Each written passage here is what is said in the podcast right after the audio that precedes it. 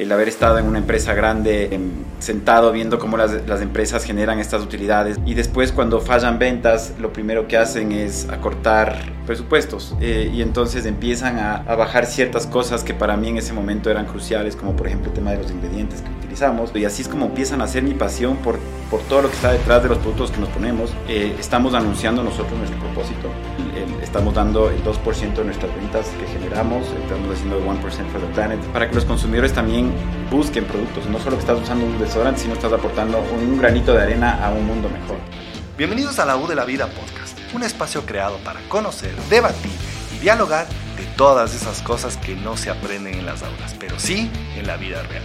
Historias contadas desde la perspectiva de sus protagonistas, para que puedas inspirarte, identificarte y al final escribir tu propia historia. Hola, soy Vini Aldaz y hoy seré tu host. Arrancamos. Bienvenidos a un capítulo más de La U de la Vida podcast. Hoy me acompaña un apasionado por la naturaleza, emprendedor y fundador de Lule, Sebastián Troya. Hola Sebas, ¿cómo estás? ¿Qué tal, Vini? Mucho gusto. Un saludo a todos los que nos están escuchando. Muchas gracias por esta invitación. Gracias a ti por acompañarnos. Sebas, cuéntanos un poquito cómo fue este camino hasta llegar a este emprendimiento. Sé que estuviste en una empresa eh, grande, en un puesto alto. ¿Cómo dejaste esa comodidad, si es que te sentías cómodo, para llegar a fundar Lule? Bueno, esto es un, es un camino, como tú dices, un camino largo. Eh, es dejar las comodidades que uno tiene. Eh, realmente el, proceso es, es, de buscar una oportunidad. Eh, el, que se unan las circunstancias. En, mi caso, el haber estado en una empresa grande, cómodo, con un salario, eh, sentado viendo cómo las, las, empresas generan estas utilidades, van generando venta, van, van creciendo, van creciendo.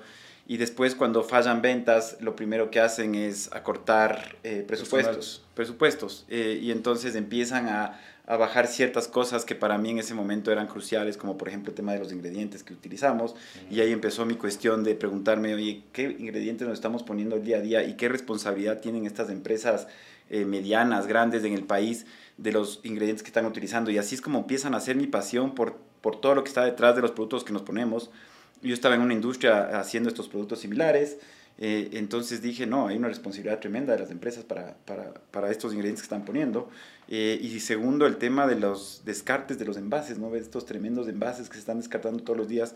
Eh, y de la necesidad personal, o sea, como que se combinaron estas tres cosas en un momento dado, de, de la necesidad personal de que yo buscaba un desodorante en ese momento porque me manchaba mis camisas amarillas.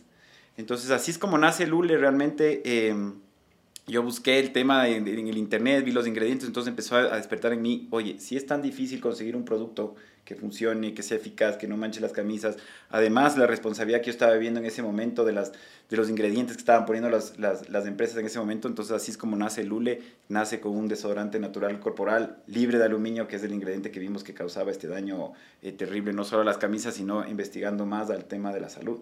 Entonces así es como, así es como se da la cosa, es como que todo se empieza a conectar y, se, y, y, nace la idea, digamos.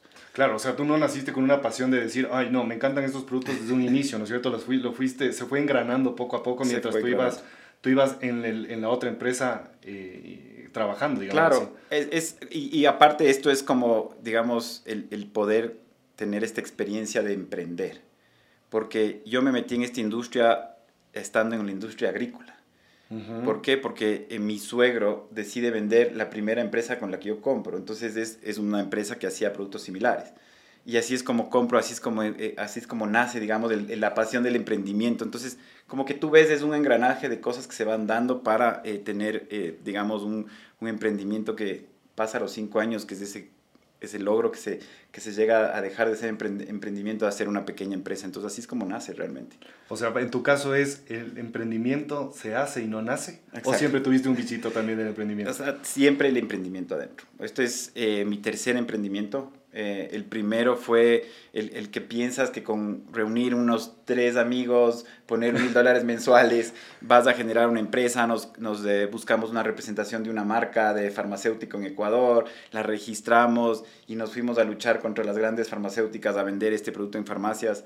Y así es como que un poco nace la idea y del, del, del, del producto y del, del, consumo masivo para mí. Eh, y nos dimos cuenta que no es así, que no llegas a, con esos tres mil dólares mensuales a de aportar hacer una empresa. Totalmente.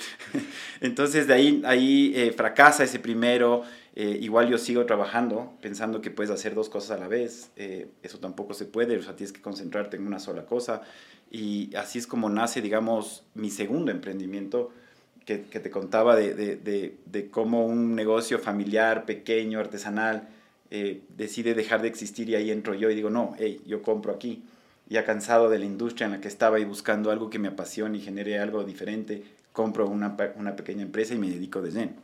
Entonces, claro, y ahí es donde tú entras a esta segunda etapa donde dices, bueno, yo ya fracasé poniendo 3 mil mensuales, ahora que ya tengo ahorros de haber estado en una empresa bien estable, con ahorros, eh, el poder generar una segunda empresa con unos ahorritos de tú 50 mil dólares, decir, me lanzo al charco, sin hacer bien tus números y así eh, nació mi segundo emprendimiento que también fracasa. Entonces, así es como se van dando las cosas. ¿Por qué meterse en una categoría tan complicada en percha? A ver, entonces salgo, salgo de, este, de este segundo fracaso y, y, y, me, y entro en este aprendiendo cosas muy puntuales. Eh, entre esos es el, el, el poder hacer esto en, en, tema de los ingredientes que estamos utilizando cada día. O sea, esto empieza a, a, ver en mí la responsabilidad que tienen las empresas, el hacer una empresa con propósito que no solo vele por eh, lo que está generando, sino también eh, por lo que está haciendo por la comunidad y el medio ambiente. Entonces, así es como yo me meto en, en, en la marca, en pensando en que tú podrías hacer productos de alta calidad, que están compitiendo con productos internacionales, que lo puedes hacer localmente y que lo puedes hacer accesible en un autoservicio. ¿Por qué? Porque hay cabida para todos. O sea, realmente yo sí, sí, creo que no es un mundo, es un mundo monopolizado, tienes marcas gigantescas, pero da cabida para hacer cosas diferentes, especializadas, buscar nichos, entonces meterte en un camino donde, donde nadie te está viendo, porque realmente eres un chiquitito que vas creciendo ahí, que tienes unos productos también bastante de nicho, o sea, donde la masa no se va a meter. Eso es lo fundamental de Lule, esa esencia para que te compren, cómo lo transmites ahorita, cómo estás haciendo esa, esa comunicación hacia tu público objetivo. ¿Y cuál es tu público objetivo también? Bueno, ahora, como te decía, el, tema es, es buscar estos nichos. O sea, mi mercado es un, es un mercado consciente. Entonces, eh, es, es, gente que está no solo comprándose productos, sino que está viendo productos que al comprar te estés apoyando algo más. Eh, estamos anunciando nosotros nuestro propósito. Eh, tenemos desde este año, el, el, estamos dando el 2% de nuestras ventas que generamos, estamos haciendo el 1% for the planet, hemos asociado para poder canalizar el, el dinero que, que, que, donamos, para que los consumidores también busquen productos, no solo que estás usando un desodorante, sino estás aportando un granito de arena a un mundo mejor. Sí, tipo Tons, ¿no? Que Exactamente. Era el, un Exactamente. zapato y te, te entrega otro zapato también. Exactamente. El, el, tema de evitar los desechos de, de, plásticos de un solo uso, porque le están satanizando el tema de los plásticos, o sea... Totalmente. El plástico es una bendición, tenemos tantos productos, ahora 3D nos viene, entonces cómo le estamos reutilizando a los plásticos, cómo les volvemos a hacer, cómo les damos una segunda vida. Acabamos de contratar un estudio de que nos permite eh, visualizar qué impacto genera el que tú uses una vez un envase hasta el, la vida útil que le puedes llegar a utilizar, qué impacto genera o qué menos daño causa al medio ambiente.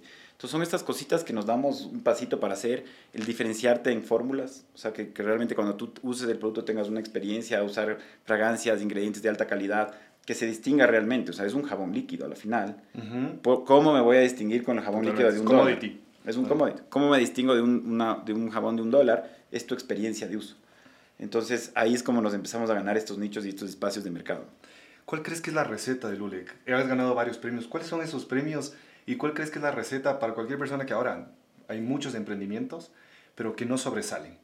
A ver, eh, la receta es de innovación, mantenerte innovando. Eh, lanzamos un producto, creo que si no lanzas algo que te avergüenza, no, no estás, es tan buena tu idea. Estás muy tarde también. Eh, es lanzarle e ir innovando. O sea, lanzamos, vamos probando los mercados, vamos probando la, la, los productos, viendo qué funciona y qué no funciona. Entonces, es mantenernos en la innovación. Nos hemos eh, dedicado no solo a sacar productos y venderlos, sino que estamos haciendo con la comunidad, que estamos haciendo con el medio ambiente, eh, el, el, conocer bien a tus clientes, el cómo les estás vendiendo. Nosotros nos ganamos un, un, un importante premio que es proveedor del año de corporación favorita en pandemia. Pandemia nos cambió, cambió todo. O sea, todo lo que teníamos planeado hacer nos cambió. Tuvimos la capacidad de reinventarnos, sacar un spray antibacterial, un spray cuando todo el mundo pedía gel. Entonces, esa capacidad de innovación, eh, el, el, sacar un producto que eh, también pandemia nos ayudó, porque a la final del día el desodorante es sin aluminio, creó conciencia de la gente en el tema de salud. Entonces la gente empezó a probar un producto sin aluminio. Entonces nos empezamos a, a ser la única marca que crecía de desodorantes cuando el 80% del mercado había caído porque la gente no salía de su casa, no se ponía desodorante. Entonces nos ganamos este premio ah, de, de, innovación de proveedor del año de Corporación Fabrita que nos ayudó muchísimo en el 2020. Después también participamos en todos estos em, programas de la AI, no sé si has escuchado, que son empujan emprendimientos, nos asociamos a ellos, nos ganamos emprendimiento creciente en el 2021, emprendimiento del año. Entonces yo creo que todas estas cositas que uno puede hacer ahora para emprender, y esto te, te, te lo recomiendo a todos los que estamos emprendiendo, es buscar estas ayudas que hay ahora para no solo mejorar tu producto, sino también buscar financiamientos, eh, buscar formas de mejorar los empaques, etc. ¿no? Y el otro día escuché, uh, no sé si has visto esta cadena de, me voy de, de Coles de Navos, pero hay esta cadena que se llama Five Guys, sí, de estas hamburguesas sí, sí, en Estados Unidos. Bueno, que el, el, el dueño decía, mi producto es generar boca a boca. O sea, yo no hago publicidad. Uh -huh. Veo que tampoco estás invirtiendo un montón en publicidad. Y él dice, mi producto simplemente por la calidad y la esencia que tiene, genera claro, ese boca a boca y se vende solo. Así ¿Qué es. opinas de eso? O sea, yo creo que es clave porque cuando emprendes con financiamiento o no, tus recursos son limitados. Entonces, el, el lanzarte y darte el lujo de hacer una campaña masiva y desperdiciar la plata para ver si funciona no es, no es clave. Nosotros eh, usamos una estrategia de que es crecer lentamente, calladito en el mercado, con el boca a boca. Sacar un producto diferenciado, porque en, el, en, en, en esto, como te decía, es la experiencia de uso. O sea, es como, como alguien se distingue a, por ejemplo, un ambiental del carro, que pones de estos que te hostigan y te dejan el auto oliendo y a la semana siguiente ya no huele nada cómo innovar, hacer algo que huela delicioso, que tú controles la intensidad. Se mantenga. Y se mantenga. Entonces, es buscar estas, estas oportunidades para poder ser exitoso. El no pautar en, el, el, no pautar, digamos, el no gastarte en publicidad masiva te permite gastarte tal vez en empaques, eh, en tal vez en ingredientes, en tal vez en ciertas cosas de maquinaria que necesitas para producir y tú tener control de costos. Entonces, es clave el boca a boca. Yo creo que sí, es la manera de crecer. El otro día estaba en, estaba en la percha y antes de hacerte la entrevista me, como me detuve un ratito a, a ver, a analizar cómo estaba todo esto y llegó un joven que le decía a la mamá, mira mamá, compra esto porque no tiene aluminio. Tú estás generando ese awareness en, el, en, en, en, la página web. Es más, hay una recetita de que le pongas el algodón. Y todo. Sí, sí, sí. O sea, hay muchas personas que no conocen qué es este tema del aluminio y me, me gustaría que les cuentes, porque creo que es, un, es algo muy fuerte que contar, ¿no? Claro eh, que sí. A ver, el tema es lo que te decía, o sea, es como los, ¿qué nos estamos poniendo todos los días en el cuerpo? No estamos parando un ratito a ver la cantidad de ingredientes que existen en cada producto que usamos. Sales de tu casa, te estás poniendo siete productos, ocho productos eh, cosméticos, vas, comes, estás comiendo eh, comida procesada. Entonces, todos los ingredientes que le estamos poniendo eh, y le estamos haciendo, la responsabilidad recae sobre las empresas. Ahí viene el tema del aluminio, el, el cómo era el, la experiencia de gente que, por ejemplo, está sudando demasiado con exceso de sudoración, buscan productos como desodorantes clínicos. ¿Y qué de es estos esto? que te pones y dicen que 72 horas nada o más, o toda la semana. Exactamente, y eso a un costo alto con la salud, cada vez más cuestionado el aluminio, es, funciona como un corcho, tapa el poro, no sudas, no hueles por 72 horas, y a dónde nomás está yendo ese, ah, ese metal. A la final es aluminio, es un metal que se está metiendo en el cuerpo, eh, que está bloqueando tus poros. Eh, ¿A dónde se está yendo? ¿A dónde está recorriendo eso? ¿Y por qué hay tantos casos de cáncer en el mundo? ¿no? Lo primero que te dice un oncólogo cuando ve a una mujer que tiene un problema de, una tumoración en el, en el seno es eliminen el aluminio de los desodorantes. Entonces, no hay evidencia todavía, pero cada vez hay, está más cuestionado. Entonces, nosotros le eliminamos y descubrimos un, una frase muy importante que es el cuerpo sabio se, eh, se, regula solo. Y esto quiere decir que el rato que tú dejas que el poro esté diciendo estoy bloqueado y suda, suda más, provoca menos sudoración.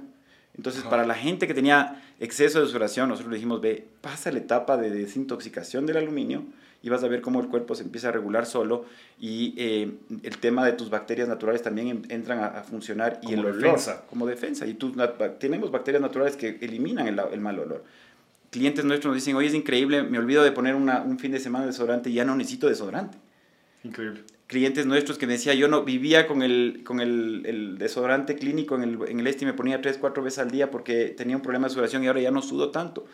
Entonces, todas estas cosas hemos ido estudiando y es ahí donde te digo, el cuerpo es sabio, se regula solo, eh, la responsabilidad que tenemos las empresas de todos estos ingredientes que estamos poniendo detrás, ¿no? Sebas, la vara está altísima. ¿Cuántos premios en tan pocos años? ¿Qué vas a hacer no, hay, para mantenerte? el tema es la innovación, es mantenerte constantemente innovado. Nosotros estamos eh, vigilando mucho el mercado de los ingredientes que utilizamos, porque hay ingredientes que ahorita son seguros y mañana sale alguna investigación, entonces eliminamos, estamos afiliados a páginas web que te, que te hacen ver esto, el mantener los empaques, por ejemplo, eh, cada vez que, que, sean más conscientes, o sea, que vengan de fuentes, por ejemplo, renovables o que sean de reciclajes. Eh, yo creo que va a ser el futuro el, el, que tú puedas compostar todo, o sea, que botes y que realmente le metes en la tierra y no pase nada. Entonces, mantenerte en esa innovación, mantenerte con productos innovadores. Testear también, ¿no? Testear, a ver cómo está. Sí, testear, el, el, el, si hay un producto que tú ves interesante en el mercado, ¿por qué no le puedes hacer tú mejor? También investigamos eso y, y, y concentrarte en el tema de los nichos que tienes, ¿no? ¿De dónde viene este amor por la naturaleza, por crear estos empaques, estos productos?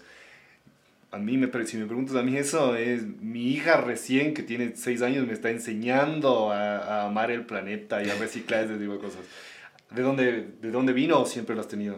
A ver, yo creo que vas construyendo eh, en base a tus experiencias, pero mi experiencia con la industria y, y, ver cómo ponían estos ingredientes que yo te contaba, ahí nace todo el, el, el tema del awareness de no solo es lo que te estás poniendo en el cuerpo, sino también qué estás mandando en el drenaje. El, ponerte un shampoo, el ponerte un producto que se va en un desagüe, que se va a un río, porque al final del día toda esta agua se va en un río, hay una responsabilidad tremenda, entonces ahí nace el tema de, ok, si vas a hacer un jabón, entonces que sea eh, un jabón biodegradable, ahí pusimos un lema de que nosotros estamos enfocados en el bienestar, es nuestro enfoque, del cuidado del cuerpo, mente y medio ambiente, entonces estos tres temas tienen que estar muy metidos en la marca, entonces es, es, seguir creyendo en que tú puedes tener eh, la capacidad de hacer esto en Ecuador y no solo si es que en Ecuador es exitoso y el boca a boca funciona y el producto va ganando experiencia, ¿por qué no pensar en el, en el exportar? Eh, ahí vienen ayudas como la AI que te decía, que nos hicieron un, camino a Panamá y nos ayudó muchísimo. Eh, pudimos presentar este producto en Panamá y ahora es un producto que se vende muy bien allá. Estamos ya buscando otros países para salir saliendo. Entonces, es concentrarte en lo que tú haces, no olvidarte tu propósito, mientras vas creciendo. Sí, el why, ¿no? El importante. Es súper importante, mantener la empresa con un propósito, yo creo que eso es lo más, lo, clave, es no olvidarte lo que estás haciendo por la empresa, por el propósito, por la comunidad y por el medio ambiente. Eso tiene que estar siempre en tu DNA, digamos, de producto. ¿Cómo es ese día a día de Sebastián Troya? Así de emprendedor. ¿Cómo cambió ese, e, ese día a día de antes con, con ese de ahora? O sea, cuando estabas emprendiendo, iniciando. Es, es curioso porque uno deja esta comodidad de recibir el sueldo mensual. Estás en una empresa, pase lo que pase, estás, recibiendo, va creciendo, todo está muy bien. A, a, dejar esto y decir, no, hay una manera distinta de hacerlo y al tú volverte la persona responsable de esas personas, de esas, personas, de esas familias, del pagar, del, del, tener que pagar a tus proveedores. Nosotros nos estamos asociando con clientes que paguen bien. Hay clientes que te pagan a 120 días, Estamos separándonos de eso, eso es parte de, la, de, lo que nosotros consideramos corrupción. Entonces, eh, ese es como el día a día cambiado. Eh, mi vida ya es una, una responsabilidad de, de, hacer multitasking, de lo que no estaba acostumbrado. Antes manejabas una sola línea, una sola cosa, ahora manejas todo. Eh, cuando eres emprendedor haces todo. Es curiosísimo. Yo, yo era la persona que recibía las llamadas, los que hacían las entregas. Entonces es, es duro. El, el, el, caminar del emprendimiento no es fácil, es, es un camino eh, que sacrificas muchísimo, sacrificas ingresos, sacrificas tiempo eh, por una pasión, porque al final del día dices, no, ya, ok, no me pagues a mí, voy a pagar a mis empleados, mis proveedores, pero a eso, a eso te vas dedicando, ¿no? Increíble. No fuimos los mejores estudiantes, Sebas, y somos emprendedores. ¿Cómo crees que el fracaso, o sea, porque creo que, no sé, a mí me pasó mucho que vivía con eso de sacarme las notas, pero no porque no me gustaba, sino porque no quería, ¿no? Y esos pequeños fracasos como que te van, te, van forjando que ahora te dicen no, no, no, y vos dices, yo creo en lo mío y es un sí.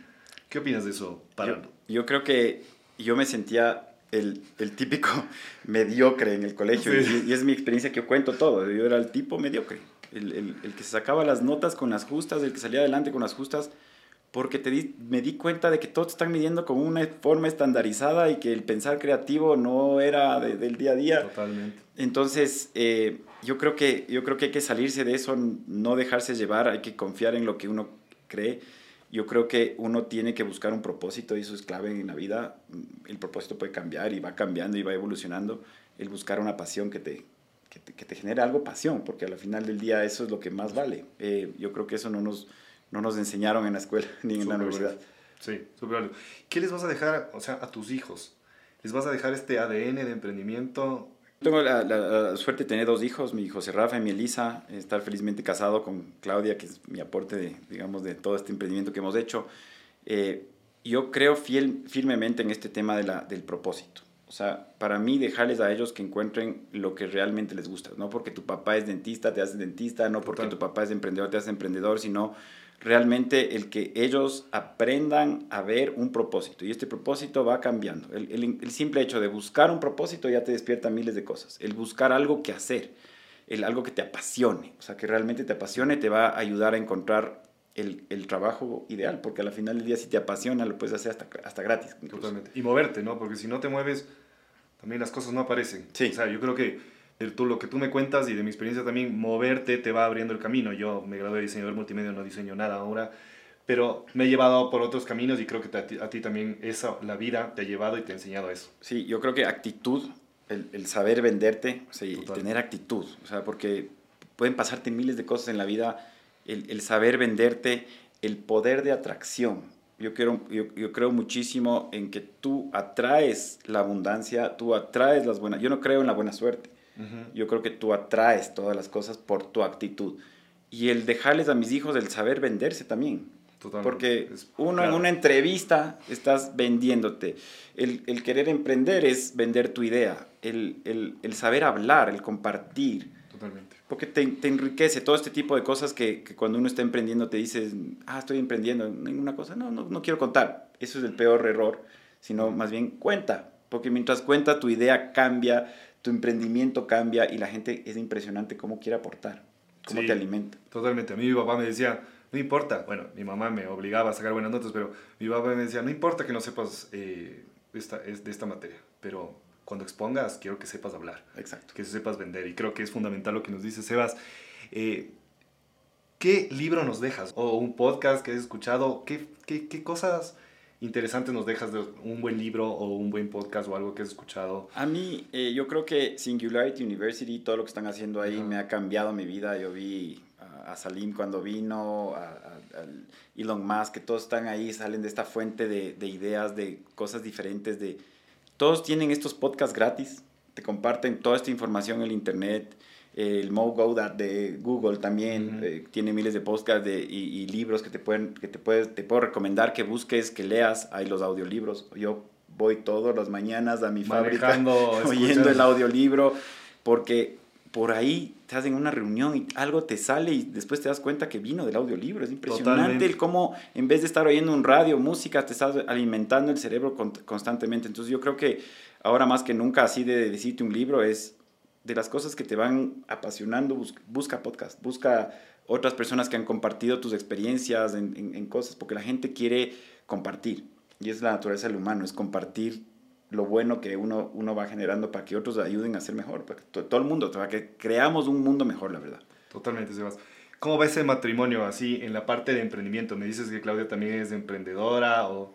¿Cómo es eso? O sea, porque claro, si no tuvieran una misma visión creo que sí habría conflicto. Siempre hay un poco ahí de a, veces hasta discusiones o ver por dónde, por dónde va la empresa. ¿Cómo fue ese proceso también? Yo creo que es, es el, el, emprender, no mucha gente te comprende. Yo un día llegué a la casa y le dije a mi esposa, renuncié. Y, ¿Qué? ¿Renunciaste a O sea, no la avisaste, si no dejaste. Llegué un día y dije, eh, ¿sabes qué? No estoy de acuerdo con lo que están haciendo y han hecho algo en la empresa que es demasiado grave y yo ya no quiero volver. He renunciado. Entonces, eh, el, poder explicarle a ella las razones y tranquilizarle, no te preocupes, mañana no voy a tener ingresos, pero yo ya voy a ver de dónde me va a entrar. Eh, eh, es, es, increíble, yo creo que el hablar.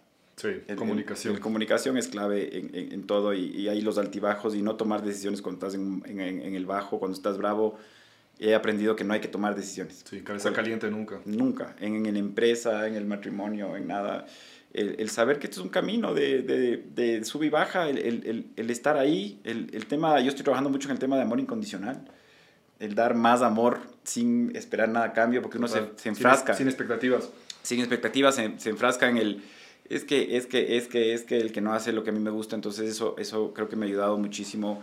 Eh, los niños te vienen a enseñar, los hijos te vienen a enseñar un montón de cosas. aprender de ellos es, es, fundamental. Yo le digo a mis hijos, son mis Master Yoda, porque te, te, empiezan a alimentar en cosas que tú no, te hacen ser una mejor persona, la verdad. Y hay otros que dicen, no, esto no es lo mío, y más bien terminan destruyendo una familia, una cosa que tal vez sí podría funcionar. Entonces yo creo que la comunicación es clave. ¿Te, te imaginaste el colegio ahora, el Sebastián de ahora? O sea, ¿te imaginaste alguna vez llegar a eso o te imaginaste en esa vida anterior que tenías de, de llegar a esto en la empresa? A mí siempre me ha picado por, por hacer cosas, por proyectos. Es más, cuando salí de la universidad, lo primero que me contrataron es al hacer un proyecto. Pues, estamos vendiendo flores, ahora queremos vender flores con buquetes en unos vasos y en unas tazas para mandar a Estados Unidos. Era una idea muy loca en el 2004, nadie hacía esto. El FedEx recién venía al Ecuador, eh, todas las empresas de, de transporte era carísimo. Fue descabellada la idea porque era muy antes de ahora, pero ahora se vende todas las flores así, directo de Ecuador a la casa y funciona mucho mejor. Entonces eso creo que, que, fue. Bueno, Sebas, te agradezco por, por estar aquí con nosotros. Pero déjanos unas enseñanzas, déjanos esas enseñanzas a las personas que nos escuchan, que nos ven. ¿Cuáles son tus enseñanzas más fuertes en esta universidad de la vida? O sea, ¿qué les dejas a tus hijos? ¿Sí? Ya nos dijiste algunas cosas, pero ¿qué les dejas a tus hijos y a las demás personas, emprendedores o los que están pensando en lanzarse al vacío? A ver, yo te, te decía mucho el tema del propósito, del buscar la pasión, de, de, de, de ser perseverantes en lo que se hace para emprender, es perseverante, altos y bajos. A los emprendedores que hacen sus números, no piensen que solo porque tienes un producto eh, vas a ser exitoso, tienes que conocer el producto, tienes que conocer el mercado, tienes que conocer tus costos, tu, tu cadena de distribución, o sea, eh, eh, sobre todo en el producto que estamos haciendo nosotros, es, es conocer, hacer bien tus números, de saber que si es que estás es, haciendo un escenario, el worst case que llaman en inglés, saber que si eso no está funcionando, igual tienes tres años de vida presupuestados, si o sí no vendas nada. Eh, no, no lanzarse si no tienes bien estructurado eso. Ahora el acceso a dinero es, es más fácil que nunca. Eh, antes, cuando yo empecé en el 2006, mi primer emprendimiento, el conseguir plata era imposible. Ahora la plata hay y está ahí a, a, buscando gente, la gente quiere invertir, la gente que está trabajando, estos ejecutivos exitosos también quieren ser socios de algo, entonces pueden poner dinero, no necesariamente trabajo, pero sí cabeza. Entonces ahora es más fácil el, el buscar este tipo de ayudas para emprender. Buenísimo, buenísimo, Sebas. Jugamos un ping-pong. Te van a hacer unas Perfecto. palabras, tú me las devuelves, ¿ya? bueno, vamos ahí. Aluminio. Es muy cuestionado. Familia. Es amor incondicional. Estudios. Es mantenerte siempre estudiando. Lule. Lule es bienestar. Gracias, Sebas. Y gracias a todos. Nos vemos en el siguiente capítulo de La U de la Vida podcast. Muchas gracias. Gracias.